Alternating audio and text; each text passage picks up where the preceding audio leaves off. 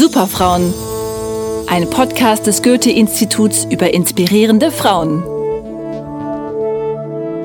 Ihr habt Lust, unsere Fragen zu beantworten, die wir während des Podcasts stellen? Einfach Pause drücken und losdiskutieren.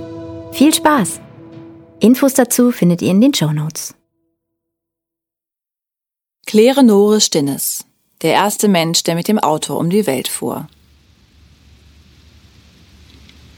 Eier, Eier, nichts als Eier. Drei Männer und eine zierliche Frau saßen um einen Korb, in dem das Abendessen lag. Hart gekochte Eier. 123 Stück hatte Claire Nore Stinnes als Proviant für die Reise eingepackt. Die junge Frau im braunen Anzug nahm sich ein Ei nach dem anderen aus dem Korb und aß mit großem Appetit. Doch die Männer, die kauten darauf herum, als wäre es Kaugummi. Zu jeder Mahlzeit gab es Eier, wie sollte man denn dabei gute Laune behalten? Die Gesichter der Männer waren genauso müde wie ihre Knochen.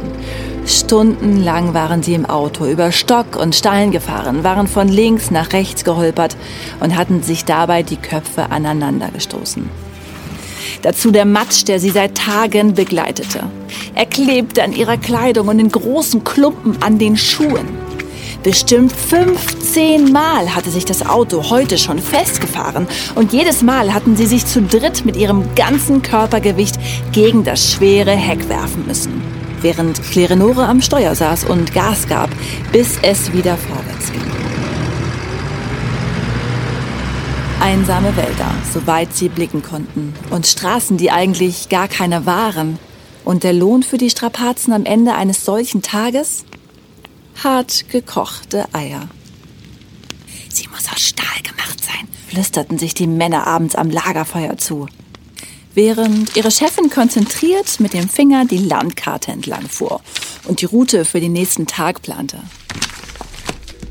Klerenore schien selten müde zu sein. Der Schlamm, die schmerzenden Knochen, die eisige Kälte in der Nacht. Nie jammerte oder klagte sie über irgendetwas. Sie hatte nur ein Ziel im Kopf. Der erste Mensch zu werden, der mit dem Auto um die Welt fuhr. Und das in einer Zeit, in der die wenigsten Frauen überhaupt einen Führerschein hatten, in der es im Großteil der Regionen noch keine Straßen, Tankstellen oder auch nur genaue Landkarten gab. Ihr Plan war für eine Frau im Jahre 1927 eine enorm mutige Sache. Autos waren Luxus, sie mischten sich selbst in Städten noch zwischen die Pferdekutschen. Wie kam es also, dass sich eine 26-jährige Frau, deren Vater zu den reichsten Männern Europas gehörte, auf eine so abenteuerliche und anstrengende Reise begab? Hinein in eine Welt, die weder für Frauen noch für Autos gemacht zu sein schien. Was könnten die Gründe für Claire Nores außergewöhnliches Vorhaben sein? Warum also begab sie sich auf diese Reise? Ganz einfach aus Trotz. So hieß das Gefühl, das sich in Claire Nores Bauch geformt hatte. Damals, kurz nachdem ihr geliebter Vater gestorben war. Gerade erst hatte er angefangen, ihr beizubringen, wie man sich in einer Welt voller Männer stark macht. Oft hatte er sie als Assistentin mit auf Geschäftsreisen genommen. Und nun war Papa tot und alles anders. In der Firma deines Vaters ist kein Platz mehr für dich, hat ihre Mutter verkündet. Deine Brüder werden die Geschäfte übernehmen. Such dir einen Ehemann und heirate. Zuerst war Klerenore wütend. Und dann kam der Trotz. Sie entschied sich, einen eigenen Plan für ihr Leben zu schmieden. Und noch am gleichen Tag packte sie ihre Koffer und zog von zu Hause aus. Dass die Stinnes-Tochter einen Führerschein besaß und eigenes Geld verdienen wollte, das sprach sich schnell herum. Der Chef eines Automobilherstellers bot ihr deshalb an, als einzige Frau unter 50 Männern an einem Autorennen teilzunehmen. Eine Frau am Steuer, das ist so gute Werbung, hatte er ihr entgegengelacht. Da kannst du sogar als Letzte im Ziel ankommen. Hm. Doch die selbstbewusste Klerenore hatte mehr Talent, als er ahnte. Statt auf dem letzten Platz landete sie auf dem dritten. Von da an fuhr sie ein Rennen nach dem nächsten und ließ ihre männlichen Rivalen meistens blass aussehen. Claire Nore wurde aus Trotz zur Rennfahrerin. So als wollte sie sagen, jetzt erst recht. Hast du so ein Gefühl auch schon mal gespürt? Doch einen großen Traum hatte Klerenore. Sie wollte die Welt mit eigenen Augen sehen. Ihr Talent fürs Autofahren sollte ihr dabei helfen. Ein Jahr lang sammelte die junge Frau Geld von Sponsoren ein, um ihre Reise um den Erdball zu finanzieren. Auch ein dunkelgrünes Adlerautomobil organisierte sie sich, 50 PS stark, sowie ein Begleitfahrzeug für Ersatzteile und Proviant mit zwei Automechanikern.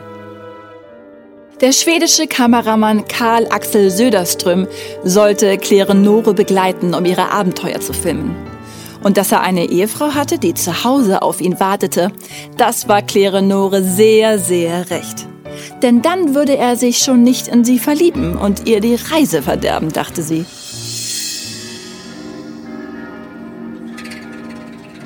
Am 25. Mai 1927 um Punkt 12 begann die Fahrt Richtung Osten.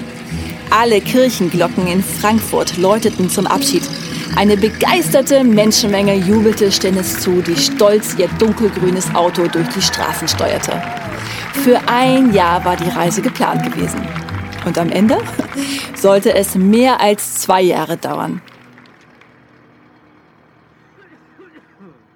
Nach wenigen Wochen verließ der erste Mechaniker das Team, weil er krank wurde. Und wenig später quittierte auch der zweite Mechaniker seinen Dienst. Er hatte die Strapazen, das lausige Essen und den eisernen Willen seiner Chefin Klerenore satt, die ihren Männern selten eine Pause erlaubte. Nur der Kameramann Söderström blieb der jungen Abenteurerin noch an der Seite, auch wenn er so manchen verzweifelten Satz in sein Tagebuch notierte. Mit ihr muss wirklich alles schief laufen, schrieb er. Zum Frühstück nur trockenes Brot. Sie hat alle Konserven verschenkt. Oder ich habe mehr das Auto geschoben, als dass ich die Kamera gedreht hätte. Mitten in Sibirien zwang der Einbruch des Winters das Duo zur Pause. Zehn dunkle Wochen lang. Sie mussten warten, bis der Baikalsee, ein mächtiges Gewässer zwischen Russland und der Mongolei, zugefroren war. Erst dann konnten sie es wagen, über das Eis zu fahren. Und auch das hatte noch kein Mensch vor ihnen mit einem Auto versucht. An einem Tag im Januar 1928 war es soweit. Klerenore stand am Ufer des Baikalsees und blickte in den milchigen Horizont. Minus 53 Grad. Der Wind blies Schneewolken über den See. Die Eisdecke sah holprig, aber fest aus. Klerenore und Söderström stiegen ins Auto, blickten sich entschlossen an und sie legte den ersten Gang ein. Vorsichtig ließ sie das Auto auf den See rollen. Unter ihnen krachte und ächzte es. Klerenore musste schneller fahren. Plötzlich ein Riss im Eis. Mehr Tempo, rief Söderström. Aus dem Augenwinkel sahen sie, wie weiter vorn ein Schlitten samt Pferd durchs Eis brach. Doch Klerenore und Söderström konnten nicht anhalten.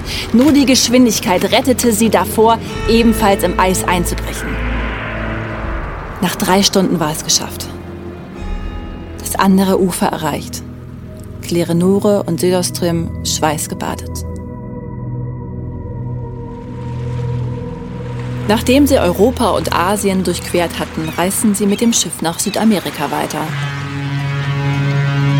Dort wollten sie die Berge der Anden durchfahren. Was Klerenore und Söderström nicht ahnten, zu Fuß wäre diese Etappe leichter zu schaffen gewesen als mit einem Auto. Straßen? Die gab es hier einfach nicht. Dafür massenweise steile Berghänge und kaum einen Meter, auf dem nicht riesige Steine oder Felsbrocken den Weg versperrten. Statt der Kraft des Motors brauchten Klerenore und Söderström nun die Hilfe von Flaschenzügen oder sogar Kamelen, um das Fahrzeug voranzuziehen. Und einmal, ja, da mussten sie sogar 50 Bewohner eines Dorfes zur Hilfe holen, um das Auto einen Berg hinauf und auch wieder hinunter zu hieven. Und oft waren die Hindernisse so groß, dass sie nur mit einer ordentlichen Ladung Dynamit in die Luft gesprengt werden konnten. So wurden Wege geschaffen, auf denen sich das Duo mit seinem Auto Meter für Meter vorankämpfte. Bildlich gesprochen kommt erst das Auto und dann der Weg. Es kommt aber nie erst eine Straße und dann ein Auto, sagte Claire Nore später über diesen bedeutenden Teil ihrer Reise. 46.758 Kilometer sollen am 24. Juni 1929 auf dem Tacho des Autos stehen. Als Claire Nore und Söderström unter dem Jubel der Bevölkerung in Berlin ankommen.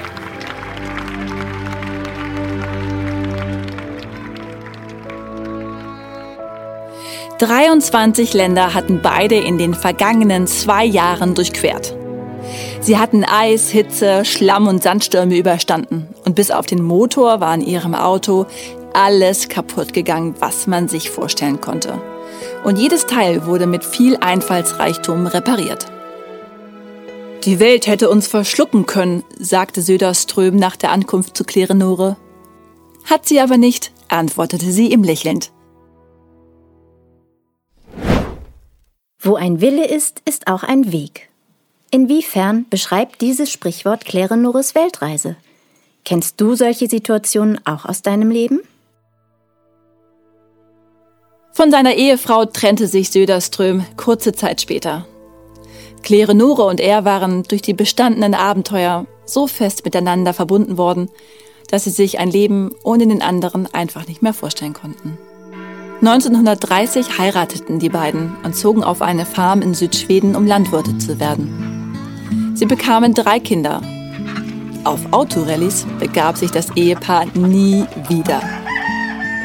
Als ein Journalist die 80-jährige Claire Norris später in Schweden besuchte, fragte er sie, würden Sie solch eine Reise noch einmal wiederholen?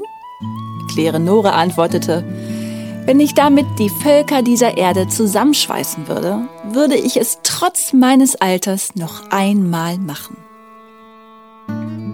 Und obwohl nach ihrem großen Abenteuer Jahrzehnte der Stille folgten, eine Pionierin wird Claire Nore immer bleiben. Als Autofahrerin, als Frau, als Reisende. In mir bin ich immer emanzipiert gewesen, hatte sie dem Journalisten gesagt. Ich sehe keinen Unterschied zwischen Mann und Frau. Sie wurde stolze 89 Jahre alt.